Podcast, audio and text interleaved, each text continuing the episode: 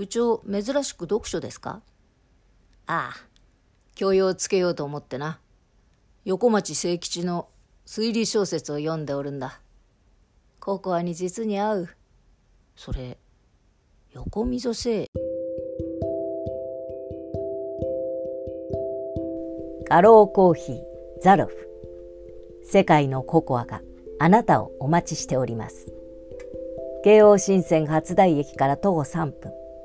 水曜日が定休日です。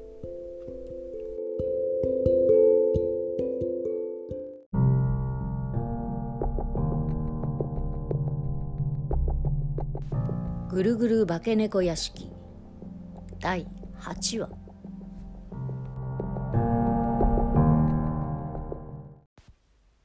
黒島家に登竜している天涯孤独の少女五大道滝子は女当主だという老婆に会う。老婆は彼女の方にあるあざを見て驚きを隠せずにいた。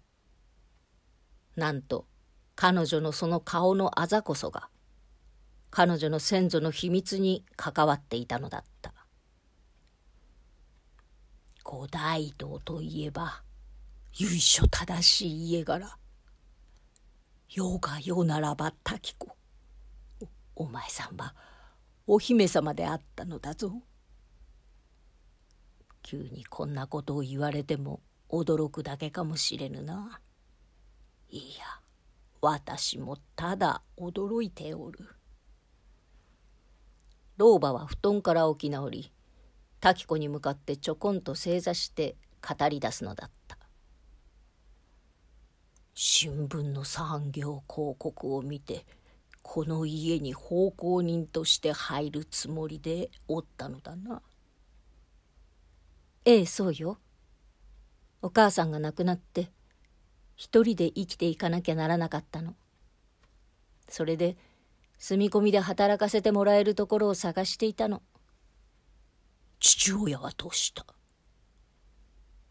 私が物心つく前に亡くなったのお母さんは女手一つで私を育ててくれた。昼は工事現場で夜はスナック。袋張りの内職までして私をいい高校にあげるために働き詰めだったの。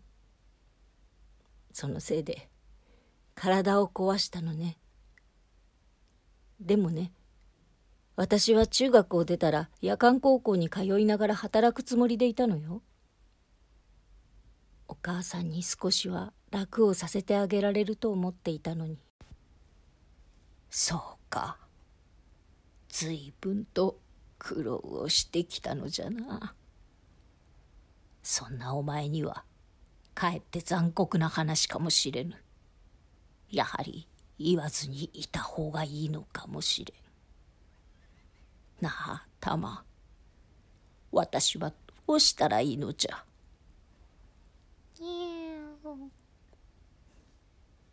大奥様。たまだって早く教えろにゃって泣いているわよ。まあ年を取ると頭で考えておることがつい口から漏れてしまうのじゃ。そこまで言ったら全部家このクソば。あいえ大奥様。それから。元はといえばこの屋敷はお前の先祖である五大道家のものだったのじゃ。それは本当にうちの先祖のこと？五大道なんてよくある名字よ。よその五大道じゃないの？いやその証拠がお前の左方にあるあざじゃ。五大道家の跡継ぎはなぜか左の方に大きな毛物の足跡のようなあざを持っているのだそうな。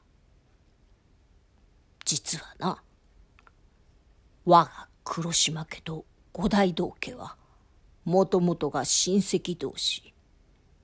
遡れば江戸のこと五大道当主忠次の制裁として家臣であり桃園の黒島家からお松という娘を迎えたことでより強固な縁ができたという言い伝えじゃ。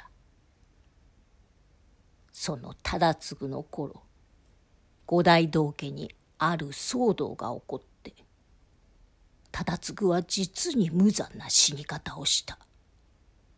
そして忠次の義理の弟であり家臣でもある黒島景勝もまた騒動に巻き込まれ命を落としたのだそうじゃ。昔はな亀をいかに残すかが大事とされていた。このままでは五大道も黒島も家が絶えてしまう。そこでもともと黒島家から嫁いだ景勝の妹お松が黒島を名乗り五大道の世継ぎの赤ん坊の雪之助が五大道の名を残すこととなったのじゃ。お松が再婚してから雪之助はなぜか五大道家の名とともに家を追われるように去った。私はそのお松のひ孫にあたる。雪之助は私の大叔父にあたる。幼い頃に会ったことがあるがやはり頬に大きなあざがあってのこうしてみると滝子。お前はどこか雪之助おじさまの面影がある。横溝正史の探偵小説みたい。なんじゃその横町誠一というのは。まあ全ては大昔の話。黒島家の古文書に伝えられていることじゃ。雪之助さんはどうしてこの屋敷を出ていくことになったの？だって跡継ぎでしょ？なんだかおかしなお話ねなぜか それは私も知らぬ。むしろ知りたいと思っておる。滝子さん。いや、滝子ちゃん。ああ、いやいやいやいや。滝子。五大道家や黒島家について何か聞かされてはいまいか。いいえ、何も。その時、部屋の外に人影がさした。お奥様、失礼します。お食事をお持ちしました。あら、お客様でした。ああ、いやいや。お食事は、後にしますかあたす、帰っちゃいますけど。いやいや、食べます、食べます。さあ、お前はもう下がれ。さっさ。はい。準備ができました。あーんしてくれ。わかりました。ごめんなさいね。もしかして、おばあちゃんの変な昔話に付き合わされてたんじゃないの？いいえ。横松清吉の推理小説みたいに、ご先祖様がどうだこうだ。ちょっとボケてきてるみたいだから気にすねえでね。聞こえておるぞ。滝子。またいつでも部屋に来るがよい。横溝生死だと思うんだけどな。